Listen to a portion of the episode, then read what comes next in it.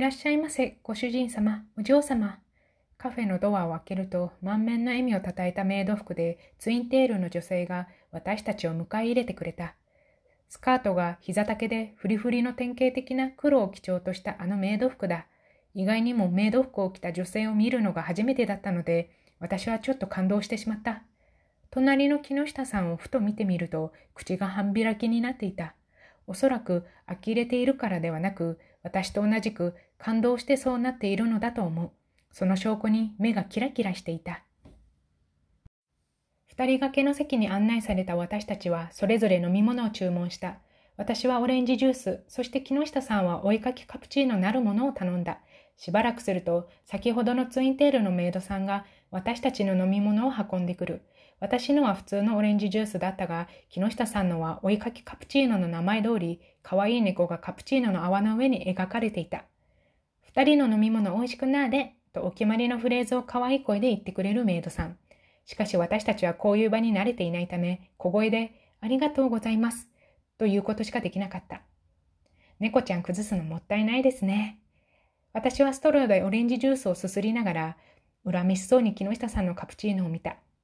いや、ほんと、こんなに可愛く描いてくれるとは思わなかった。と言いながら頬を緩ませる木下さん。そんな木下さんを見て、私も思わず笑顔になる。来てよかったですね。え？メイドカフェです。木下さん、さっきからずっと顔がにやけてますよ。そ、そんなことはないと思いますけど、そう言いながら木下さんは赤面し、顔をうつむける。そんな木下さんを見てふと思った。もしドイツのあの空間が夢なのならば、日本のこの空間で木下さんと楽しくやっていくのもいいかもと。意外と笹本さんの言った通り、お似合いのカップルになるのかな、私たち。そんなことを思いながら木下さんが猫の絵を崩すのを惜しがるように、スプーンでゆっくりとカプチーノをかき混ぜるのを見ていた。その時、お店のドアが開く。いらっしゃいませ、ご主人様、お嬢様。元気のいいメイドさんの声で、私は何気なしに客の顔を見た。すると、え？私は目を見開いた。なんで？木下さんはそんな私に、どうしたんですか？と声をかける。正直言って、私はもう木下さんなんか眼中になかった。なぜならば、そこにはドイツのあの空間で私の夫のはずの男性が立っていた。しかもなぜか横には彼と同じ欧米人の女性が隣にいる。私は混乱していた。もう何が何だかわからなかった。なんで夫がこの日本の空間にいて、しかもメイドカフェに入ってきて、その上、彼の横には綺麗な女性がいるのか。なんで？なんで？なんで？私は思わず席を立ち、彼らの方へと近づく。木下さんは不可解な行動をとる私に、ちょっとと言ってきたのだが、私の耳には届かなかった。彼らの前に立つと、ドイツの空間での私の夫を見つめた。彼らの対応をしていたメイドさんが困惑しているのは気にも留めない。あのー、と私は声をかけた。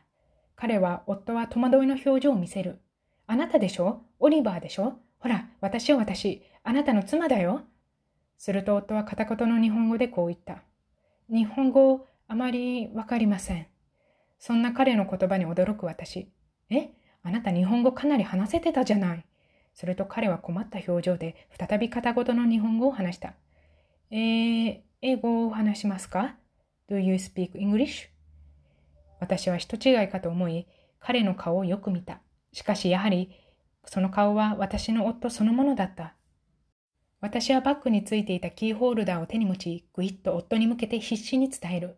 ほら、このキーホルダー覚えてる？初めて日本でデートした時に、たまたま近くにあったゲームセンターに入って、あなた UFO キャッチャーやりたいって言ってさ、それで簡単に取れそうな機械探して、そしてこのアニメのキーホルダーをゲットしたんだよ。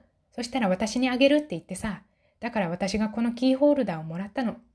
夫は困惑しながら再び片言の日本語で、すみません、わかりません、とだけ答えた。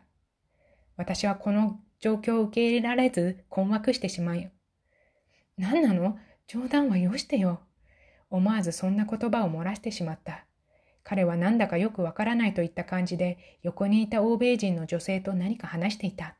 しかしそれは小さな声で、その上外国語だったのでよく聞き取れなかった。すると彼らは日本語でありがとうございますと言い、店を出て行ってしまった。